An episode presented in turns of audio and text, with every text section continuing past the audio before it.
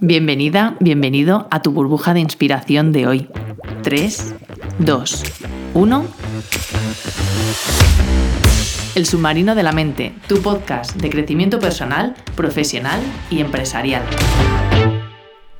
¿Cómo llevas eso de vender? De vender un producto, tu servicio o, bueno, de venderte a ti misma o a ti mismo. Si vas a una entrevista de trabajo, por ejemplo. Porque yo, la verdad es que siempre, desde que era pequeña, hasta hace unos años, ya, ya no tanto, pero hasta hace unos años yo huía de lo que era vender, pero huía de toda situación que pudiera implicar que yo tuviera que vender algo. Cuando estaba en el colegio y a lo mejor pues para la excursión de fin de curso o para determinadas, no sé, Mm, eventos, teníamos que vender pues papeletas, mecheros, etcétera, cualquier cosa que fuera lo que se decidiera vender para recaudar dinero, yo huía de solo pensarlo, me ponía mala. no me gustaba nada. Y, y, la verdad es que eso fue durante mucho tiempo, hasta incluso cuando, cuando empecé yo a emprender, Claro, es que vender, el cómo, cómo vendía yo mis servicios, ¿no? Era algo que, pues obviamente venía desde lejos y que huía. Lo que a mí me ayudó a cambiar la actitud y, ver las ventas de una forma diferente eh, son dos cosas, dos ideas clave. Por una parte, el hecho de que realmente vender, vender, vendemos todos y todas y lo hacemos desde que somos enanos.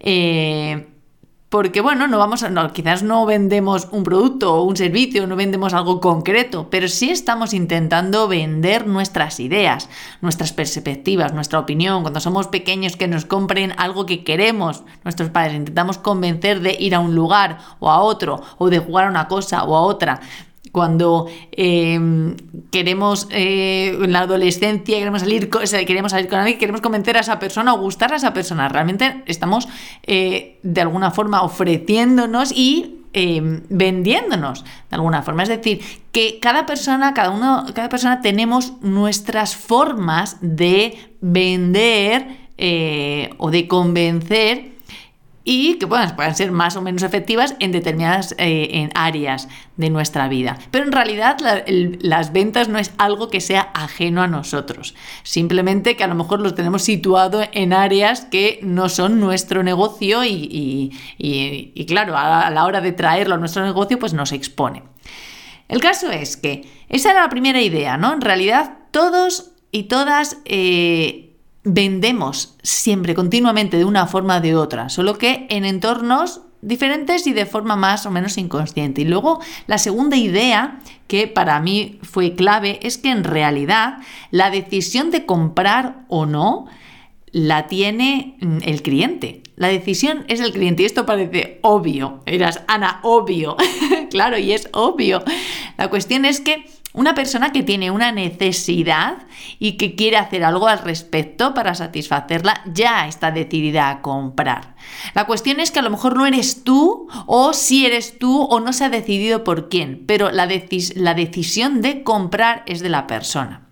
Es decir, que eh, podemos eh, facilitar ese proceso de compra y de ahí que se hable mucho del copy, de la persuasión, del hacer consciente a las personas de que realmente tienen una necesidad. Estamos facilitando esa decisión de compra, pero luego la decisión final es de la persona. Con lo que lo que yo puedo hacer y que sí está en mi mano es facilitar ese proceso de compra. ¿Y cómo? Fundamentalmente el primer paso, haciendo saber qué es lo que hago, porque yo puedo ser buenísima, pero si no me conoce nadie, no, no me pueden comprar, fundamentalmente porque no saben que existe esa posibilidad. Entonces, primero necesito hacer saber, o sea, contar qué es lo que hago, cómo es lo que hago, y esto es clave ¿Qué es lo diferencial que hago? ¿Por qué elegirme a mí? ¿O por qué elegir a mi producto? Porque te digo, siempre hay un cliente con una necesidad que cubrir y que tu servicio o tu producto puede cubrir. Ahora, esa persona con esa necesidad y, está, tiene una parte de decisión, es decir, una vez que la persona es consciente de que tiene una necesidad y que quiere cambiarlo, tiene una gran parte de la decisión tomada de compra. Ahora, ¿por qué te va a elegir a ti o no? Entonces, yo te diría, ¿cómo estás tú afrontando esta parte de, la venta? Además de todas las técnicas que puedas, eh, que pueda haber, eh, con las diferentes formas de venta, y ahí no me voy a meter, pero simplemente me, me refiero más a tu actitud con respecto a ofrecer tus servicios o ofrecer tus, tus productos. Entonces, ¿de qué forma estás informando y la persona y cuando la, semana pasada me parece que era uno de los episodios que hablaba de la comunicación, que al final la comunicación depende, o sea, como se dice, programación neurolingüística, el, el, significado de la comunicación es el resultado que origina, ¿no? Entonces necesitamos tener en cuenta nuestro interlocutor.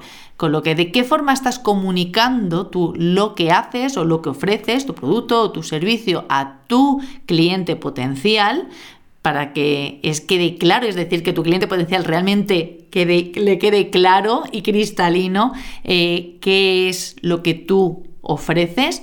Y luego, segundo y más importante quizás es cuál es tu diferenciación. ¿Por qué elegirte a ti y no elegir a otra persona? ¿Qué es lo que puede ayudar a esa persona que ya está en la decisión de comprar, pero ahora le toca la decisión de elegir a quién o qué. Entonces, ¿de qué forma lo estás eh, ofreciendo y estás presentando con respecto a tu cliente y qué es lo que a ti te hace diferente y por qué elegirte a ti o tu producto? Gracias por estar aquí. Y como siempre recuerda, la vida es la suma de todas tus decisiones, que bien dijera Albert Camus. ¿Qué vas a hacer hoy?